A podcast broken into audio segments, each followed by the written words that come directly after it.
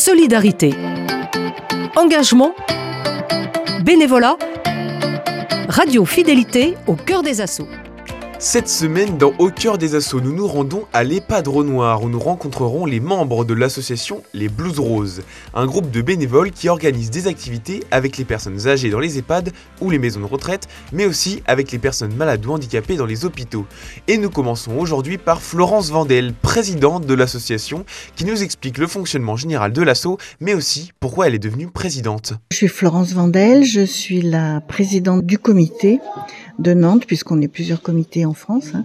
Donc je suis présidente du comité de Nantes et donc euh, j'essaye de, entre guillemets, manager une centaine de personnes. On est 77 en fait. Donc euh, bah, on essaye de, travailler tous ensemble euh, pour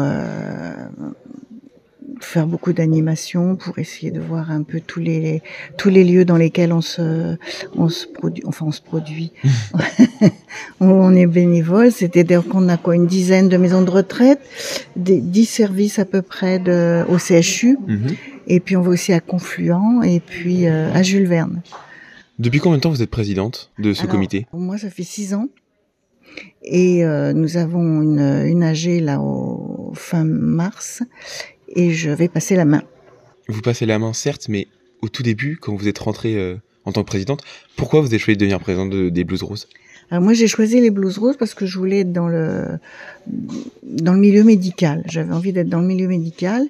Et puis euh, quand je me suis renseignée, je me suis aperçue que les les Blues Roses c'est une association qui vous permet, qui vous dit pas euh, euh, vous allez là là là puis terminer. Non, on a des formations en permanence et je trouve que ça c'est très enrichissant.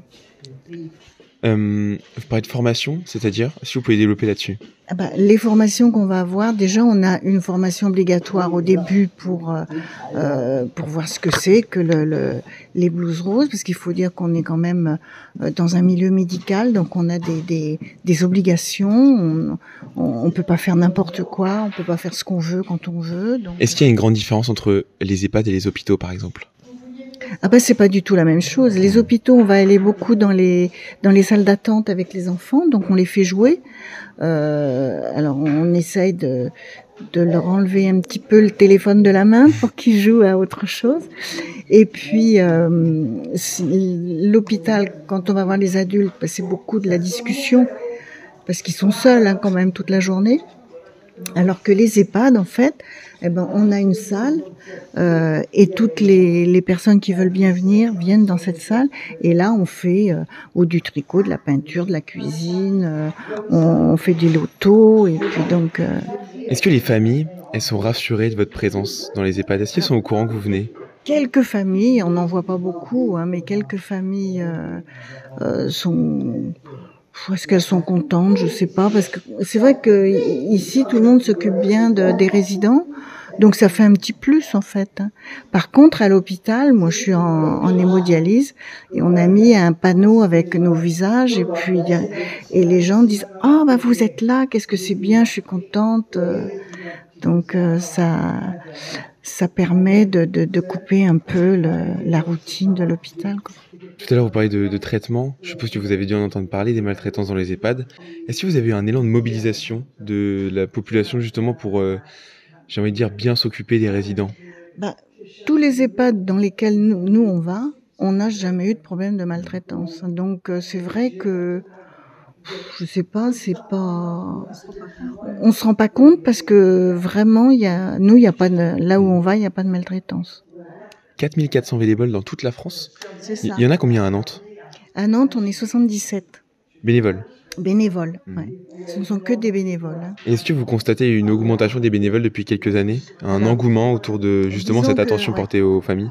Alors disons, depuis le Covid, on a baissé à peu près, mais je pense que ce sont toutes les euh, toutes les, les, associations, on a baissé à peu près de 10%, okay.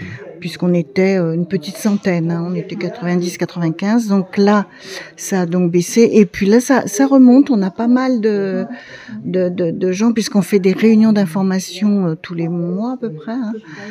et, et donc là, ça, ça commence à, on a du répondant, on a quand même pas mal de nouvelles bénévoles qui sont qui se présentent. Alors ça c'est bien parce qu'on est quand même je regardais, on est entre 50 et 80 ans, c'est la grosse majorité.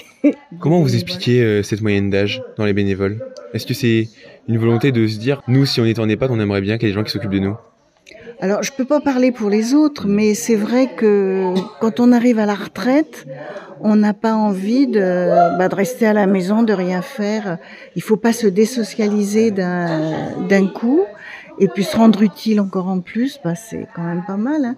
parce que quand on voit des, des, des gens comme, euh, comme Chantal qui, qui, ont le grand sourire quand on a, et quand on vient pas pendant les vacances, oh bah vous venez pas, c'est déjà les vacances, oh bah non. Donc euh, ça fait plaisir, on se rend compte qu'on sert à quelque chose quand même.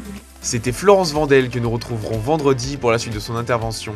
Demain, c'est l'animatrice de l'EHPAD Renoir qui se confiera à nos micros sur toutes les questions de fonctionnement et notamment comment l'EHPAD s'organise avec les Blues Roses et quelle place les Blues Roses occupent-elles dans la vie des résidents.